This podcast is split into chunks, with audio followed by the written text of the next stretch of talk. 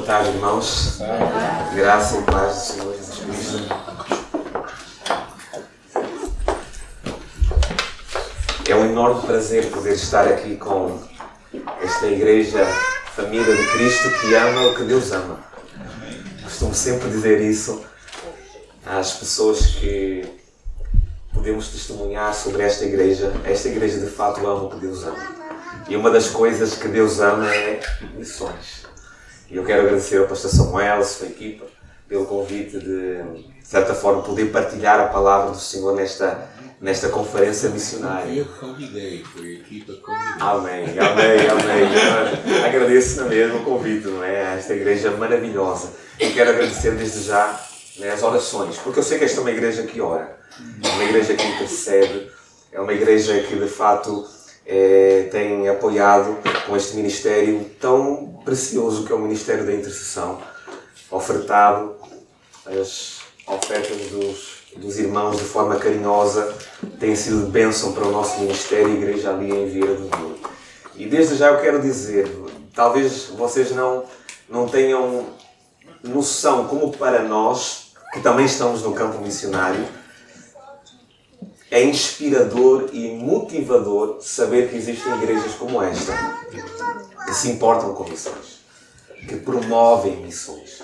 E hoje nós estamos num dia como este, né? dia de refletirmos sobre a nossa missão. A Igreja de Cristo ela tem uma missão: tornar Cristo conhecido né? e desejado entre as nações. Eu, eu, particularmente gosto muito desta expressão tornar Cristo desejado nos corações. Nós tornamos Cristo conhecido quando verbalizamos, quando pregamos, quando anunciamos, mas tornamos Cristo desejado quando vivemos, quando encarnamos, quando de fato nos doamos com a própria vida aos outros. E isso tem tudo a ver com o tema né, desta conferência missionária como tornar missões o estilo de vida. E o texto base né, da nossa meditação está em Romanos, capítulo 1, verso 16.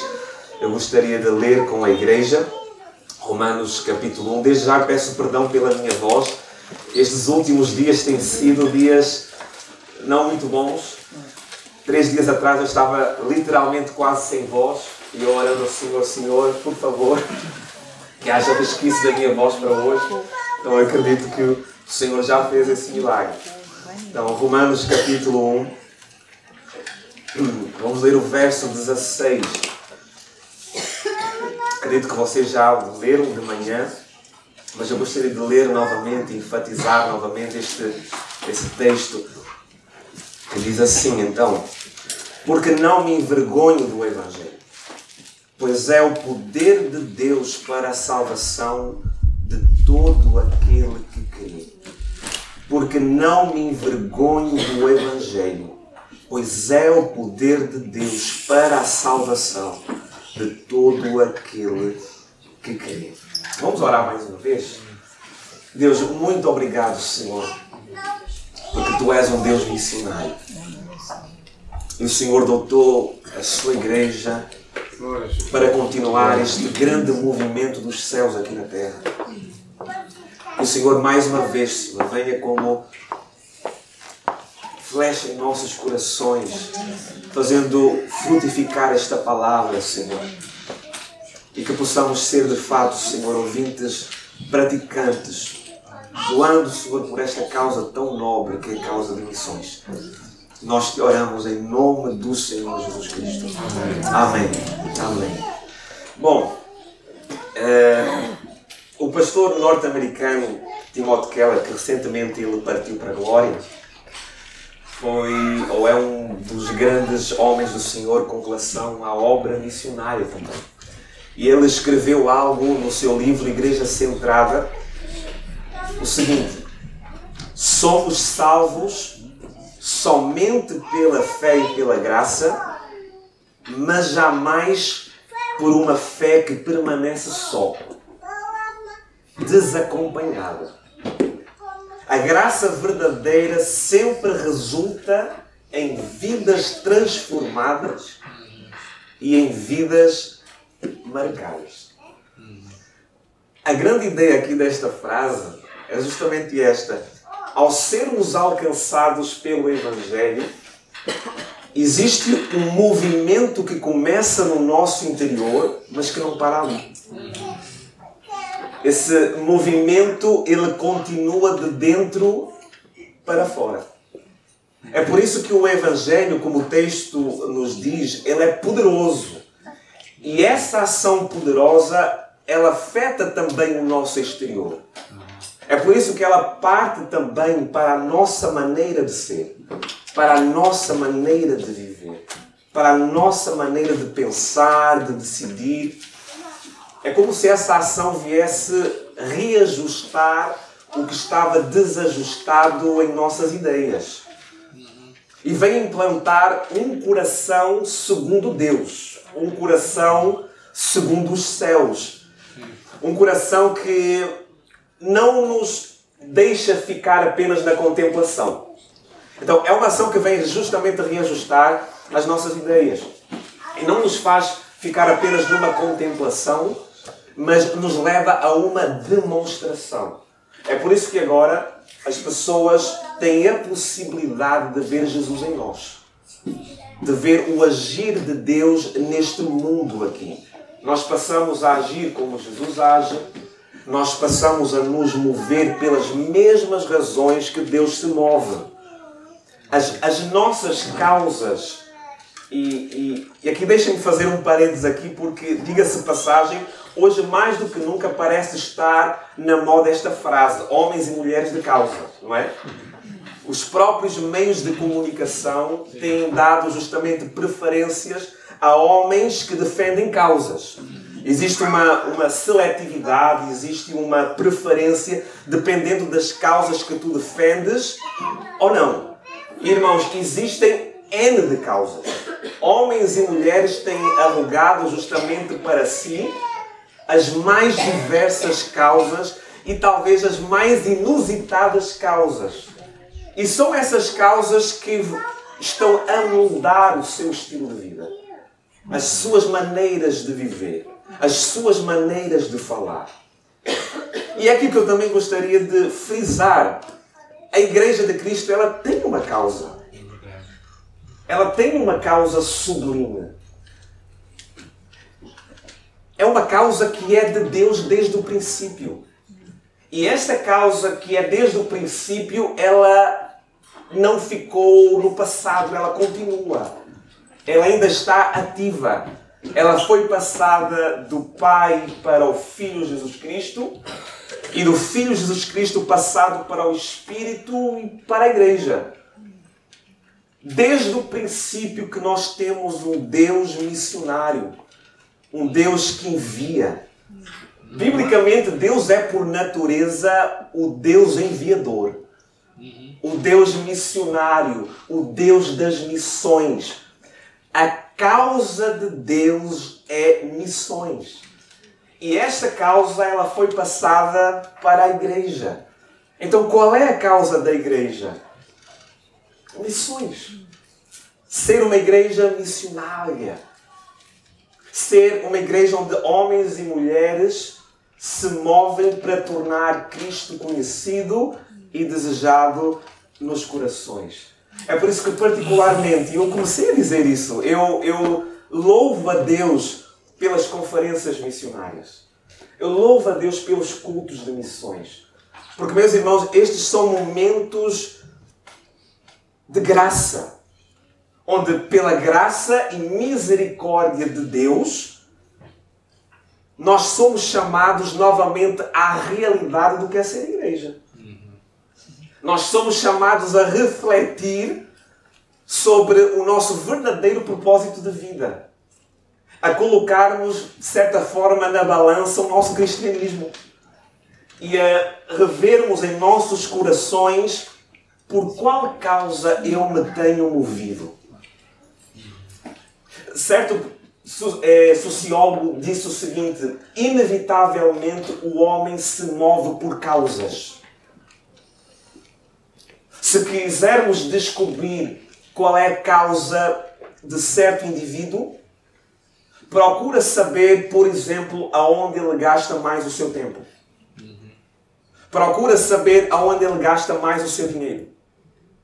Procura saber onde ele gasta mais as suas energias.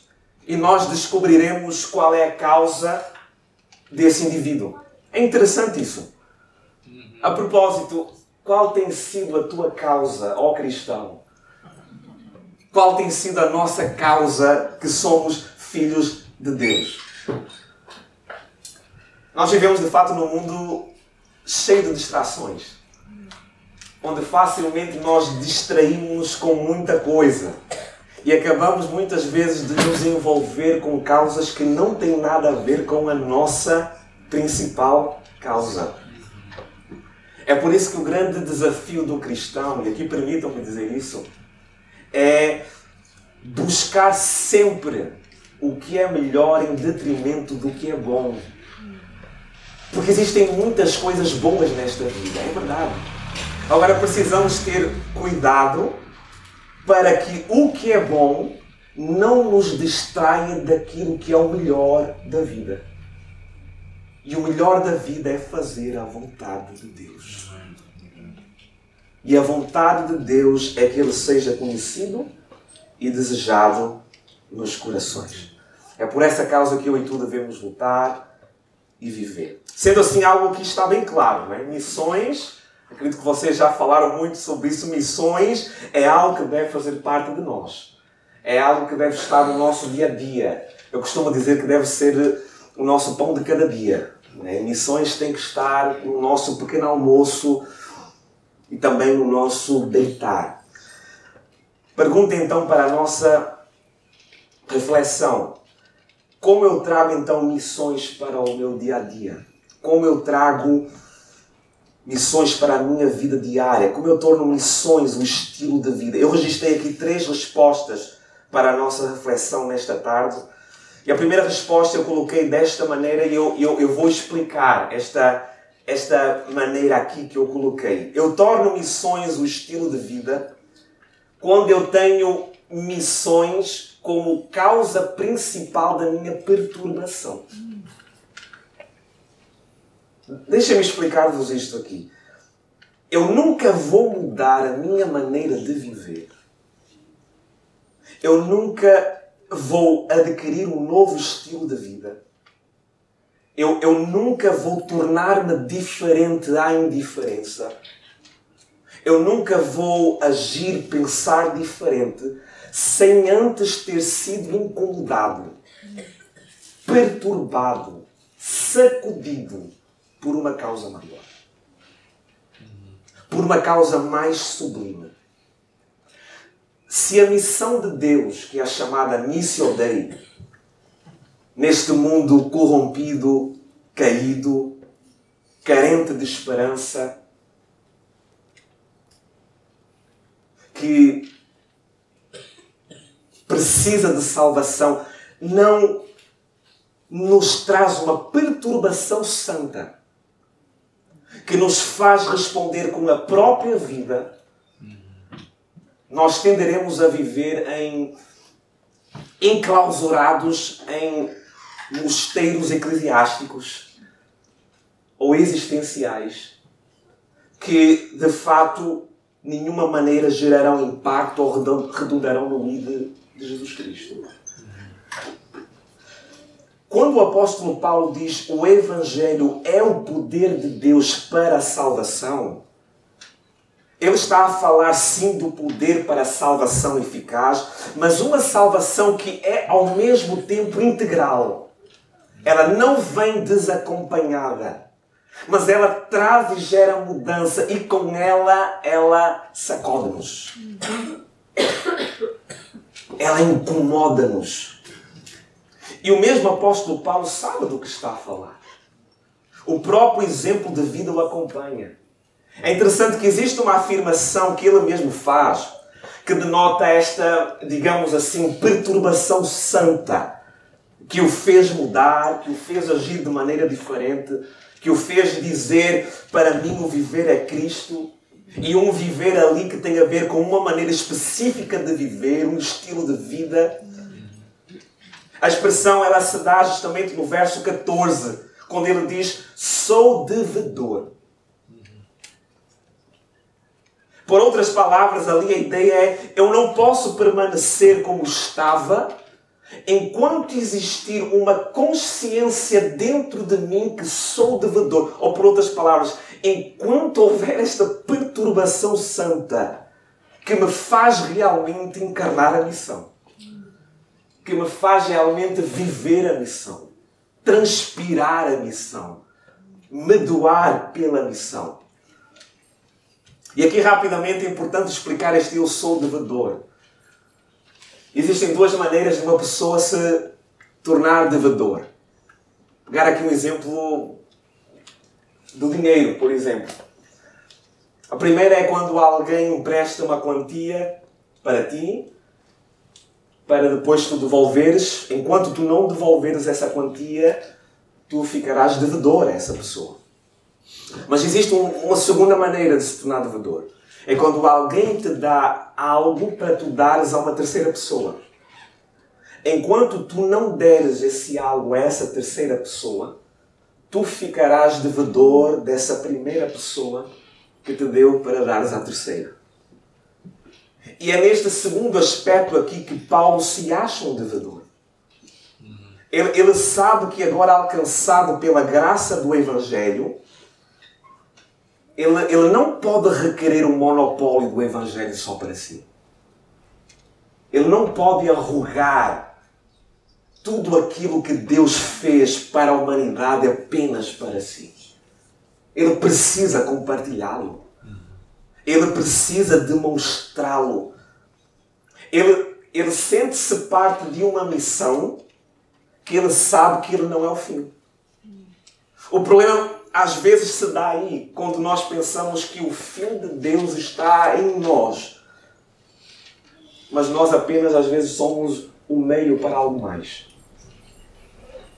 E Paulo se sente assim.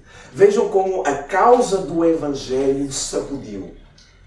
Sou devedor.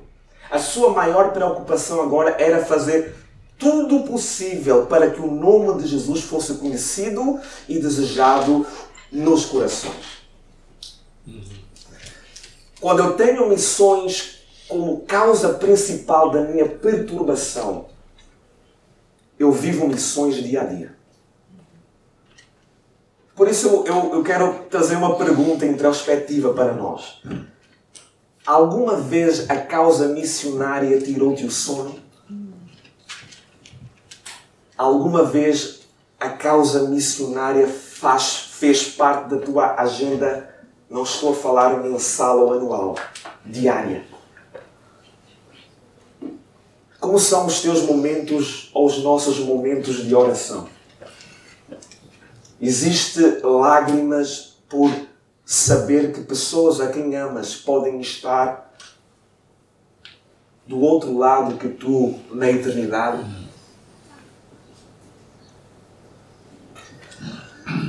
Se missões não for a causa principal da minha perturbação, missões nunca será para mim um estilo de vida.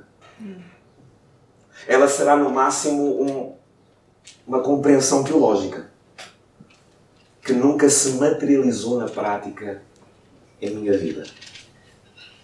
Certa vez em Vieira do Minho, uma, uma senhora que já esteve em nossa igreja, ela fez uma pergunta para nós. E ela disse assim: Por que, é que vocês se preocupam tanto conosco? Ainda morávamos em Braga e nós íamos três vezes por semana à Vieira do Minho, ainda não tínhamos conseguido encontrar casa lá em Vieira do Minho. E nós muitas vezes, no início, íamos a Vieira do Minho para estar, para, para cultuar, para aconselhar apenas para uma ou duas pessoas. E eu lembro perfeitamente quando perguntaram para mim e para a Joana: o que é que vos faz vir a Vieira do Minho para uma ou duas pessoas? Eu lembro que eu respondi com muito peso no meu coração. Muito peso na minha alma. A vossa eternidade vale mais que o mundo inteiro. Muitas vezes nós, nós saímos voltando para Braga e dizíamos em nossos corações: Senhor, tem que haver mais. Tem que haver mais gente. Muitas vezes, diante das incompreensões, às vezes pela insensibilidade do homem cego em Deus, nós pensávamos: será que não há ninguém, Senhor, com o coração aberto para receber o Senhor? E isso nos incomodava. Isso nos perturbava, isso, isso mexia conosco.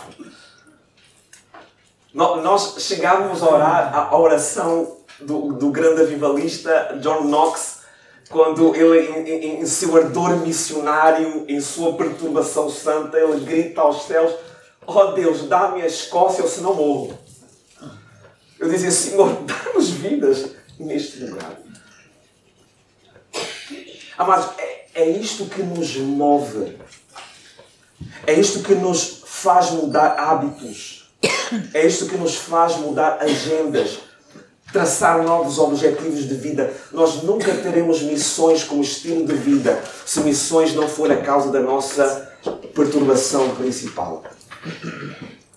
O meu desejo nesta tarde, e aqui eu quero dizer com muito cuidado, é que tu saias daqui com uma perturbação santa que de fato te leva a viver aquilo que tu nunca viveste na tua vida cristã com relação à missão. Com relação àquilo que Deus deseja da sua igreja. Amém? Amém. Segundo lugar, como tornar missões um estilo de vida. Segunda resposta eu coloquei desta maneira bem simples. Eu torno missões o estilo de vida quando eu deixo de viver para mim mesmo. Quando eu deixo de viver para mim mesmo. Eu não sei se tu já pensaste ou reparaste que existe uma incompatibilidade brutal entre missões e viver para mim mesmo.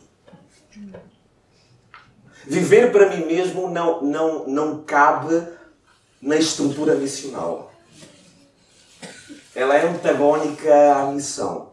Esta é a razão porque Jesus não é apenas nosso Salvador, mas é também nosso Senhor. Nossa vida lhe pertence. Nossa vida é dele. Não tem mais a ver comigo, tem a ver com ele.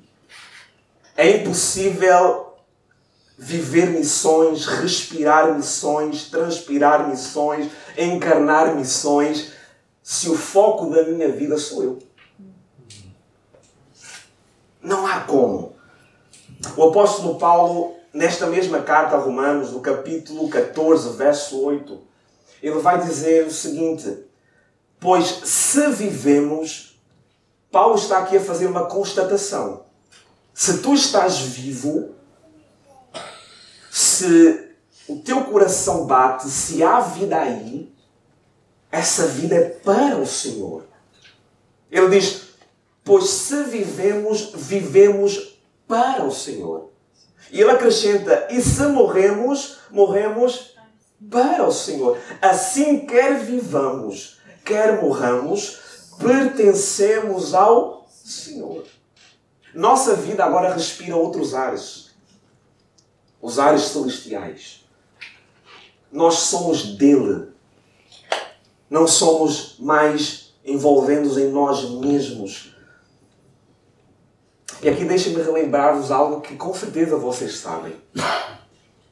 A maneira como tu andas, ela evidencia o Evangelho que há em ti. A maneira como tu trabalhas, ela evidencia o Evangelho que há em ti a maneira como nós tratamos a nossa família ou como convives nos teus relacionamentos, ela evidencia o Evangelho que há em ti. O apóstolo Paulo, no verso 15 do capítulo 1, ele vai dizer o seguinte: No que depender de mim, estou pronto. Pergunta: pronto para quê, Paulo? Para a autorrealização dos teus próprios interesses? Ele diz: para anunciar o Evangelho. Por outras palavras, para a realização da vida do meu rei. do meu Senhor. E nós sabemos que uma das formas de anunciarmos o Evangelho é vivendo o Evangelho. E talvez aqui esteja o grande contraste. É que boa parte dos cristãos não tem conseguido dizer, ao olhar para as suas próprias vidas, para a sua maneira de viver, estas mesmas palavras: no que de, de, depender de mim, estou pronto. É difícil dizer estou pronto quando o nosso foco é outra coisa. É difícil dizer estou pronto quando eu tenho foco simplesmente e apenas no meu bem-estar. É difícil dizer no que depender de mim, conta comigo para anunciar, quando o foco está nos meus anseios e naquilo que eu desejo. Quando eu deixo de viver para mim mesmo e passo a viver para a glória do Rei, tu deixas de olhar os desconfortos que o teu estilo de vida missional, que o teu comprometimento com Cristo e com a missão, tu deixas de olhar os desconfortos que isso te pode dar e acarretar na tua vida diária como uma afronta para ti. Mas passas a olhar estes mesmos desconfortos como um privilégio. A pergunta é porquê? Porque tu entendeste que não tem nada a ver contigo. Tem tudo a ver com Ele. Tem tudo a ver com Ele. E eu e a Joana temos aprendido na pele ali em Vieira do Minho isso mesmo. Esta, esta, esta verdade aqui. Quantas vezes, depois de passarmos logo do início por reações hostis, nós já tivemos aqui a oportunidade de contar um pouco de algumas experiências, algumas indiferenças do povo, calúnias, as mais inusitadas calúnias, como por exemplo na verdade, eles estão aqui para roubar órgãos de crianças. Irmãos, eu, eu nunca pensei ouvir isso de alguém sobre a minha família, a minha Joana.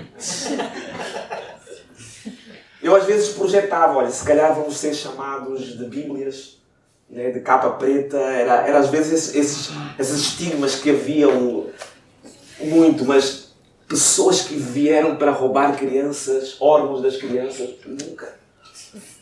Então passamos por coisas inusitadas que, que nos afrontavam. Quantas vezes nós questionamos: será, que vale a pena passar por isso? Será que nós não nos enganamos? Se calhar não era para a gente decidir aceitar o desafio para este momento ali. Porque a gente olhava e disse, gente, quanta afronta. A gente olhava para Deus de hoje, onde a gente fica nesta história toda? Onde estão os meus direitos? Deus? Não, eu não disse isso. Misericórdia. Até que, até que entendemos. Entendemos, e isso tem sido um aprendizado para mim e para a minha família. Não se trata de nós Trata-se dele, da causa dele, do desejo dele, do anseio dele, do amor dele. E é isso que faz a diferença. Talvez esta seja uma das maiores respostas para a pergunta que tu vens a degladiar-te contigo mesmo. Por que é que eu não consigo me envolver mais em lições? Porque é que ainda não consigo configurar missões, algo para a minha vida envolver-me de forma forte?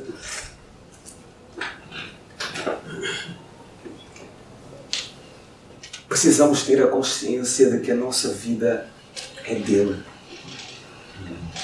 E trata-se de agora sobre ele. Vivemos para a glória dele. Quando tu entendes isso, as afrontas que tu vives elas podem te causar tristeza, sim, mas tu sabes que estás a viver em prol de uma causa maior a honra do teu rei. E a gente sabe como os soldados eles sofriam pela honra do rei. E isso era um privilégio. Um privilégio. E em terceiro lugar, a terceira resposta eu coloquei desta maneira. Eu torno missões o estilo de vida quando eu vivo cheio do Espírito Santo de Deus. Cheio do Espírito Santo de Deus. O pastor e comentarista John Stott ele disse algo bastante interessante. Antes de enviar a igreja para o mundo, Cristo mandou o Espírito para a igreja. Antes de enviar a igreja para o mundo, Cristo enviou o Espírito para a igreja. O Espírito Santo sempre foi o impulsionador missionário. O Espírito Santo, ele sempre nos impulsiona, ou quem nos impulsiona a viver de maneira diferente nesta vida. E Paulo, o apóstolo Paulo, é um exemplo crasso disso. Depois, justamente, dele ter aquela experiência ali em Damasco, quando Ananias foi chamado por Deus para ir à casa de, de Paulo, as palavras que foram registradas lá em Atos 9, 17 foram estas. Deus enviou-me para que voltes a enxergar, e agora ele acrescenta: e fiques cheio do Espírito. Mudança radical nós vemos em Paulo. Não podemos ir mais longe, exemplo dos próprios discípulos antes da descida do Espírito Santo no evento de Pentecostes. O que eles eram e o que eles foram. Mudaram o seu discurso, mudaram a sua maneira de viver, as suas ações, mudaram o próprio conceito de vida. Nós vimos como quando Jesus morre, eles vão para as casas e ficam ali cheios, cheios de medo por causa dos judeus, mas agora eles são outra pessoa. Do medo passaram a ser ousados, com intrepidez nos seus corações, deixaram de olhar as suas vidas como preciosas, a não ser que sejam gastas pela causa do Evangelho, pela causa do Reino. E isso fez toda a diferença. Quando olhamos justamente para este texto aqui, nós encontramos em Paulo agora um novo homem que ganhou um novo sentido de vida. Esta expressão que ele mesmo diz no verso 16, eu não me envergonho do Evangelho, diz tudo. Eu não me envergonho do Evangelho. É interessante que o próprio Senhor Jesus Cristo havia dito aos seus discípulos para que eles não se envergonhassem dele. O que indica que ele sabia que eles poderiam fazê-lo. Aqui alguns comentaristas eles vão dizer que não haveria sentido de alguém afirmar que não se tem vergonha de alguma coisa a não ser que ela tenha sido tentado a envergonhar-se dela. Neste sentido, sem dúvida, Paulo conhecia esta tentação. Ele certa vez escreveu em Coríntios, quando disse para os irmãos em Coríntios: Olha, eu estou a ir a vocês em fraqueza, temor e muito tremor. Porque ele sabia que a mensagem da cruz era loucura para alguns. Que a mensagem da cruz era escândalo para outros. Porque ela mina a justificação própria e desafia a nossa autoindulgência. Amados, o que nos fará viver em nossa família, em nosso trabalho, em nossa escola, nos nossos círculos de amizade, de maneira digna do Evangelho, sem nos envergonharmos do Evangelho, o que nos fará tomar posicionamentos cristocêntricos no meio do mundo egoísta e hedonista, é vivendo uma vida cheia do Espírito Santo. É o Espírito Santo em nossas mentes e corações que nos faz concluir que existe poder sim no Evangelho que pregamos. Que existe poder no Evangelho que nós vivemos. Que a tua vida pode sim de fato impactar o teu vizinho. Que a tua maneira de conversar pode gerar interesse nas pessoas que estão à tua volta em prol do Evangelho. Encarnar o Evangelho é encarnar a missão. Tu acreditas que o Evangelho é o poder de Deus para a transformação? Tu, tu acreditas que viver de acordo, caminhar de acordo, decidir de acordo, investir os meus recursos de acordo com o Evangelho pode tornar o mundo ou transformar o mundo ao nosso redor? Este é o grande desafio nosso cristão. Porque aqui mais uma vez existe um contraste, talvez muitos não tenham crido tanto assim. Porque se tivéssemos crido nisso, provavelmente não deixaríamos escapar tantas oportunidades que Deus nos tem dado. Não teríamos canalizado ou teríamos canalizado mais e mais a nossa energia e tempo em prol desta missão. Quando estamos cheios do Espírito Santo, existe certeza, existe convicção. Nós não somos mais levados pelos nossos medos. Nós somos levados por uma ousadia e um, um encorajamento do Espírito que habita em nós. De influenciados passamos a ser influenciadores. É o Espírito que nos leva a amar o que Deus ama. É o Espírito que nos leva a viver o que Deus quer que vivamos. É o Espírito que nos leva a importar aquilo que Deus se importa. É Ele quem nos desperta em nossos lares, juntamente com os nossos filhos, para criar hábitos, criar rotinas, conversas que têm tudo a ver com a causa missional. E como o mundo precisa como o mundo precisa de uma geração que respira missões, que transpira missões, que encarna missões. Eu quero concluir lembrando de algumas reflexões para nós. Qual tem sido a tua bandeira nesta vida? O que é que tem movido nesta vida? Por qual causa tu tens te desgastado mais? A glória de Deus, a missão de Deus tem sido o fim em tudo que tu vives? É interessante que este foi um dos legados da reforma protestante. Resgatar justamente esta expressão, viver para a glória de Deus.